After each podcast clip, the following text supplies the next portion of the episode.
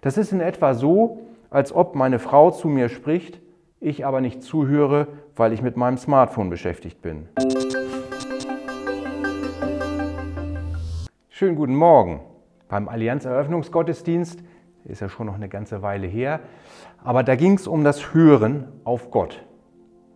Und das ist ein Thema, das mich schon sehr lange beschäftigt. Und so möchte ich in diesem Impuls wieder neu darüber nachdenken. Die erste Frage ist, ob Gott überhaupt zu uns redet. Und die kann ich ganz eindeutig mit Ja beantworten. Die Bibel ist voll von Beispielen, in denen Gott zu Menschen gesprochen hat. Und es heißt, dass Gott sich nicht verändert, sondern dass er immer derselbe bleibt. Wenn er also zu Menschen in der Bibel, zu Zeiten der Bibel gesprochen hat, dann wird er das auch heute noch tun. Und dann schließt sich natürlich direkt die zweite Frage an. Wie wird Gott zu uns sprechen? Ich bin überzeugt, dass er das überwiegend unsichtbar tun wird. Auch vor der Geburt Jesu und nach seiner Himmelfahrt war es meistens so, dass Gott zu Menschen gesprochen hat und er nicht sichtbar war. Es gibt zwar so ein paar Beispiele, wo man Gottes Gegenwart erkennen konnte, zum Beispiel wie er im Feuer im Dornbusch gesprochen hat oder bei der Bekehrung des Saulus, als ein helles Licht erschienen ist. Aber Gott selber konnten die Menschen nicht sehen, außer zu der Zeit, als Jesus auf der Erde war.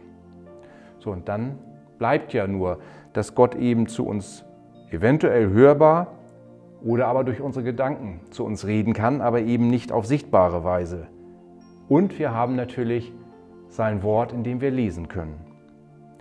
In der Predigt im Eröffnungsgottesdienst sagt der Pastor Dau Schmidt, es wäre wichtig hinzuhören, statt zu überhören oder sogar wegzuhören. Und ich frage mich, wenn ich in der Bibel lese, ob es nicht genauso wichtig ist, hinzulesen. Mein Lieblingsbuch über das Hören von Gottes Stimme ist Die eine sanfte Stimme von Dallas Willard. An einer Stelle schreibt er, dass nur ein kleiner Prozentsatz der Mitglieder von bibelgläubigen Gemeinden die Bibel mit dem gleichen Interesse, Verstand und der gleichen Freude liest, mit dem sie sich ihrer Lieblingszeitung oder Zeitschrift zuwenden. Ich habe mich durch diese Aussage ebenso wie durch meine Wortschöpfung vom Hinlesen ertappt gefühlt. Neben meiner morgendlichen stillen Zeit lese ich meistens mittags noch einen Leseplan in meiner Bibel-App. Aber manchmal lese ich die Wörter, ohne ihren Sinn aufzunehmen. Ich bin dann gedanklich schon wieder vollkommen bei der Arbeit. Das ist in etwa so, als ob meine Frau zu mir spricht, ich aber nicht zuhöre, weil ich mit meinem Smartphone beschäftigt bin. Und das wiederum ist die Unterscheidung zwischen Überhören oder sogar Weghören oder bewusst hinzuhören. Ich bin überzeugt, dass es uns leichter fällt, Gott in seinem Wort zu begegnen, wenn wir uns bewusst darauf einlassen.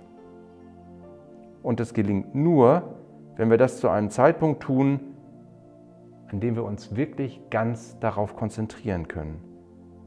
Wenn wir uns ganz auf das einlassen, was wir lesen, dann werden wir Gott auch wahrnehmen können.